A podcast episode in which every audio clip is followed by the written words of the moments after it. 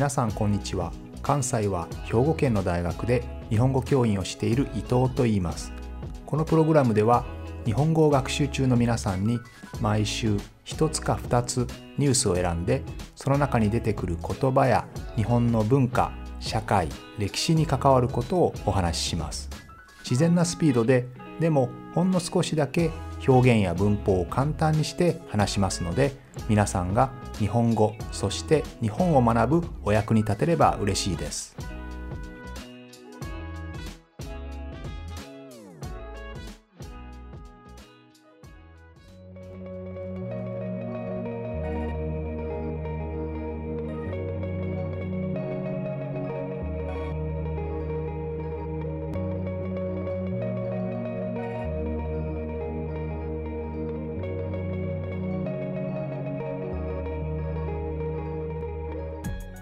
月23日から東京オリンピックが始まりましたね。このオリンピックは始まるまでに様々な問題がありました。まあ実際はどのオリンピックにも様々な問題というのは起こるんですけれどもここで少し振り返ってみたいと思いますね。まずはエンブレムの東洋問題東洋疑惑ですね。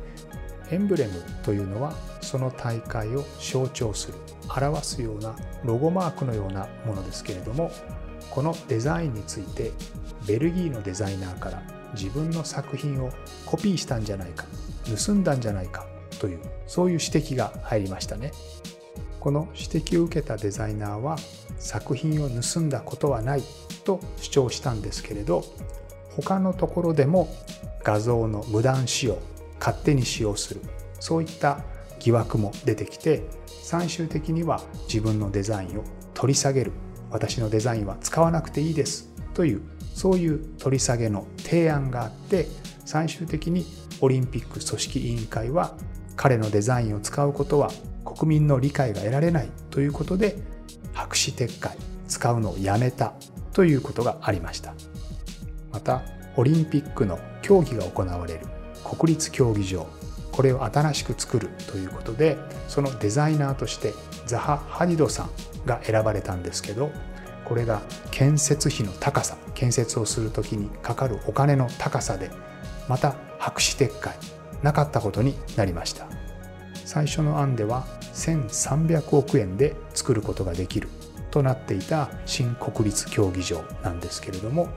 実際には3000億円2倍以上ですね。の値段になることが分かってこれも国民の理解を得られないということでこちらもアイデアがなくなりました。さらにオリンピックというのはオリンピックを呼びたい都市がたくさん競争するんですけれどもこれをオリンピック招致と言いますね。オリンピック招致のための競争をするんですけれどもその際に200万ユーロの賄賂を日本が支払ったのではないかというそういった疑惑も出てきました。さらにはオリンピックの組織委員会の会長が女性差別女性蔑視女性を下に見たような発言ですね。こういったことをした。女性がたくさんいる会議は長くなってしまう、えー、そういった発言をして国民から批判を受けました。またそのオリンピックの評議会ですね。評議会の中には63人のメンバーがいるんですがその中に女性がたった1人しかいないということも問題になりました。さらにオリンピックの開会式閉会式オープニングとクロージングですね。こちらの演出をしていたディレクターがそこに出演予定だった出る予定だった女性のタレントの容姿見かけですね。体の大きい女性ですがこの女性の容姿をバカにしたようなそういう演出を提案していたということでこちらにも批判が集まりました。同じく開会式で音楽を担当していたミュージシャンが学生時代に障害者に対するいじめを行っていたということでこちらも責任を取る形で辞任をしました。このように開会の直前まで本当に様々な問題が出てきた。もちろん一番大きな問題はコロナですけれども様々な問題が出てきたオリンピックなんですがなんとか開会オープニングにまでたどり着いたと。いう状態ですねというわけで今日は少しオリンピックについて話してみたいと思います。オリンピックは大きくは古代オリンピックそれから今我々が経験をしている近代オリンピックの2つに分かれますね。この近代オリンピックは古代オリンピックを復活させたものなんですけれども古代オリンピックというのは以前はギリシアの神様ゼウスねゼウスという神様に捧げるための競技でした。宗教的な儀式だったんですけどギリシア人は宗教の本質というものを神様と人間の関係性という形で理解をしていました。神様が人間にさまざまなものを与えてくれる。幸福を与えてくれる。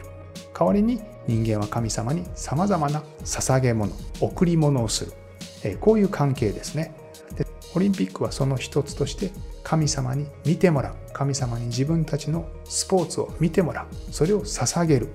あげる。そういう形で行われました。このオリンピックは4年間に1回行われたのでこの4年間を一つにまとめて1オリンピュワードというふうに呼ぶわけですね。競技が行われる。競技場は 200m×40m の長方形の形で特に大事なのは走る長さですね。走る長さは 192m だったと言われています。この長さをスタディオンというんですけれどこれが現在のスタジアムステイディアンの語源になっていますね。この神様に捧げるためのスポーツのお祭りは参加できるのは男子だけ。奴隷と女性は参加ができないんですね。そして競技場スタジアムに入れるのは、えー、女性も入れるんですけれども未婚の女性結婚していない女性だけでした。競技をする男性は全員が全裸裸でスポーツをしたんですね。優勝するとゼウスの神木神様の木であるオリーブの枝で作った冠クラウンが与えられてそして自分の像ですね。自分の姿を像にしてもらってそれが聖域内に建てられました。彫刻になったんですね。このスポーツの祭典がどうして終わってしまったかと言いますとこれはゼウスという神様に捧げる祭りだと言いましたね。しかしこの頃になるとローマ帝国、ね、大きな帝国ですよねができてこのローマ帝国はキリスト教を国教国の宗教にしていたわけです。そうすると他の宗教を信じてはダメですよね。ですので神様のゼウスに捧げるオリンピックという競技はここで中止になってしまったわけですね。こうして約1100年以上にもわたって続いたオリンピックは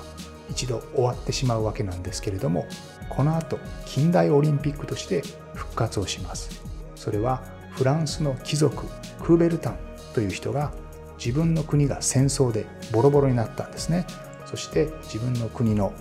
て直し再教育をするためにですねこの古代ギリシャで行われていたオリンピックという競技に注目するわけです。古代ギリシャにはさまざまなポリス小さな国です。小さな国がたくさんあったんですけどその国々がオリンピックの時だけはみんなが選手を集めて一箇所に集まり、ね、スタジアムで競技をするんですけれどその時だけは戦争をやめる戦いをやめるという、えー、そういうことが守られました。したがってそこに注目をして平和の祭典として平和のお祭りとしてクーベルタンはオリンピックを復活させようとしたわけですね。クーベルタンは必ずしもスポーツだけの大会にするつもりはなくて例えば芸術であったり文化だったりそういった面も競わせる。そんな大会にしたかったようなんですがそれは徐々に徐々にスポーツだけの形に変わっていってしまいましたただし平和の祭典であるという理念はずっと残っていて基本的に全ての国にオリンピックへの参加を呼びかけてまた宗教や人種政治によって差別的な待遇をしないというふうに近代オリンピックはなっています。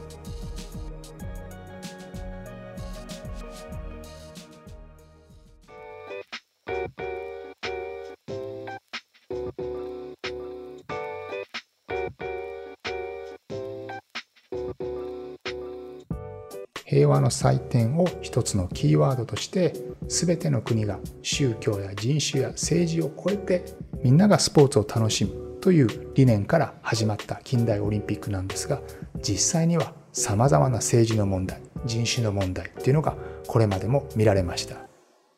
例えば1936年その当時はヒトラーですねドイツのヒトラー政権下のベルリンで大会が行われたわけですけれどもその政府は競技場にハーケンクロイツ鍵十字ですねナチスのマークそれを掲げてですね非常に政治色の強いオリンピックになりました。その次の第12回大会1940年の大会は本来は東京で開催されることが決定していました。しかし日中戦争がどんどん激しくなって最終的には日本の東京の大会組織委員会は東京大会の中止その権利をですねオリンピックをする権利をオリンピック委員会に返すという幻のオリンピックとなりました。1968年のメキシコ大会ではその当時はマーティン・ルーサー・キングですね、え、黒人差別への反対を訴えてたその指導者リーダーだった、え、キング牧師が暗殺殺された、時ですけれども、その時にも、黒人の差別に対する反対運動が大きく盛り上がってたんですね、その時に行われたメキシコ大会ではですね陸上の選手2人の黒人選手がアメリカの国旗フラッグですねナショナルフラッグに向かって黒い手袋をしてですねその拳を振り上げて、差別に対する怒りを表しました、えー、その次のですね72年のオリンピックの大会でもミュンヘン大会ですね。ドイツのミュンヘン大会でも何人かのアメリカの黒人選手が、えー、表彰台、まあ、金メダル銀メダルをもらうところですね。そこで自分の国旗に背を向けたんですね。普通は国旗に向かって立つんですけれど国旗に背を向けて立ちました。これも差別に対する怒り抵抗ですね。を表したわけです。この同じミュンヘン大会ではパレスチナゲリラというのが選手村に、まあ、選手が泊まったり、え準備をしたりする場所ですね。そこに侵入をしてえパレスチナと敵対するイスラエルの選手11人を殺してしまうというそんな事件もありました。オリンピックは本来は政治などからは距離を置くためのイベントのはずなんですけれどそういった問題をアピールする場所にもどうしてもなってしまいます。例えば1976年の冬季オリンピック冬のオリンピックですね。これはデンバーで予定されていたんですけれどもオリンピックを開くことによって環境破壊が進んでしまう。ということでそのデンバーの人々が反対運動を起こして最終的には反対派が勝って選挙で勝ってデンバー市は開催する権利をオリンピック委員会に返すということも起こりました。さらに一つの国や地域あるいは人種といった問題よりももっと大きな単位で政治的な動きが起こることもあります。例えば1980年のモスクワ大会ですね。えこれについてはソ連がその当時のソビエト連邦ですねこれがアフガニスタンに侵攻したということに、え抗議が集まって西側諸国この当時は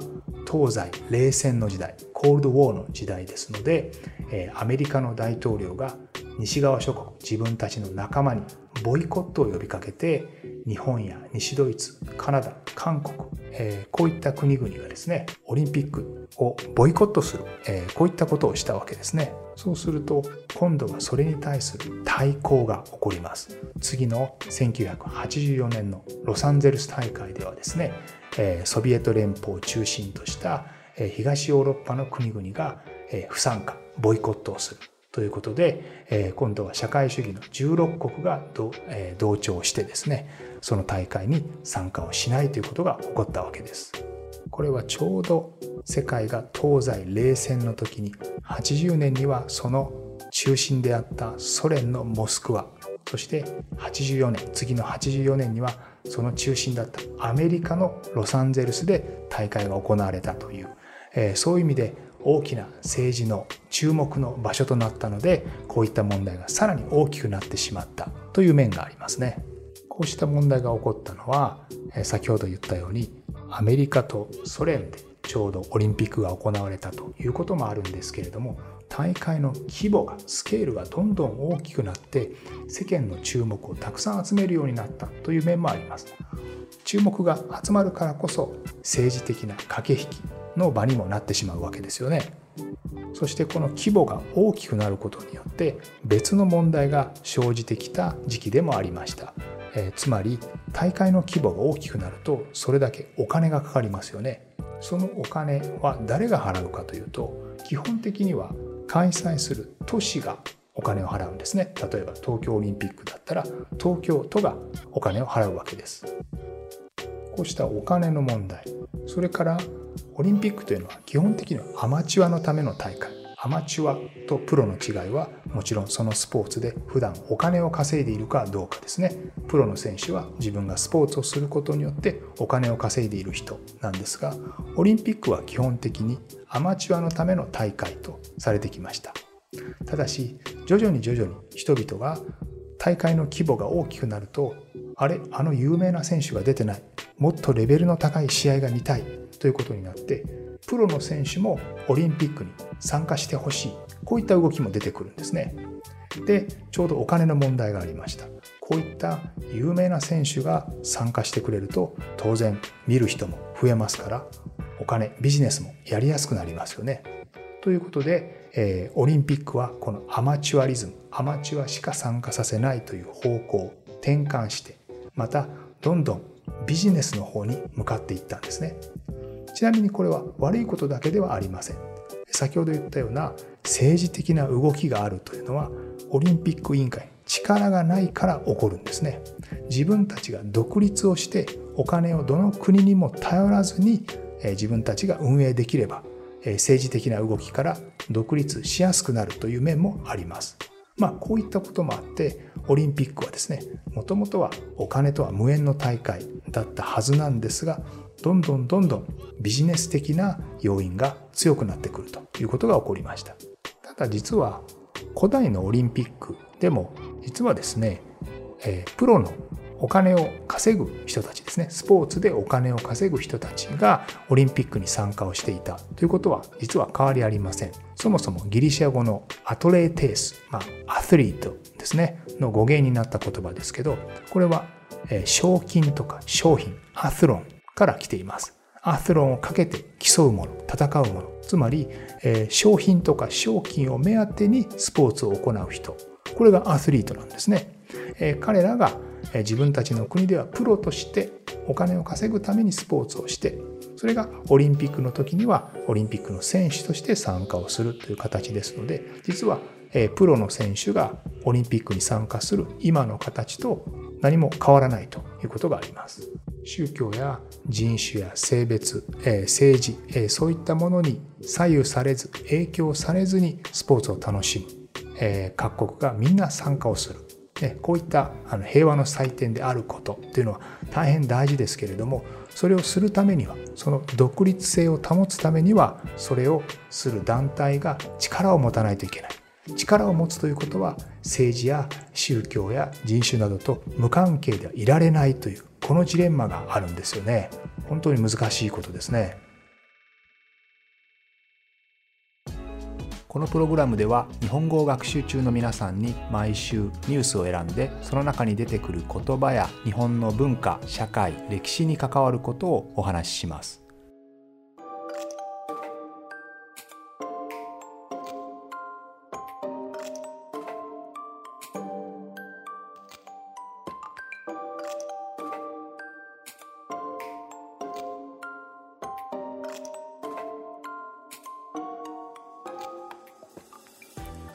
今日は東京オリンピックが始まったということでオリンピックの起こりとその発展またさまざまな問題について話をしてきました。オリンピックの後にはパラリンピックが行われますね。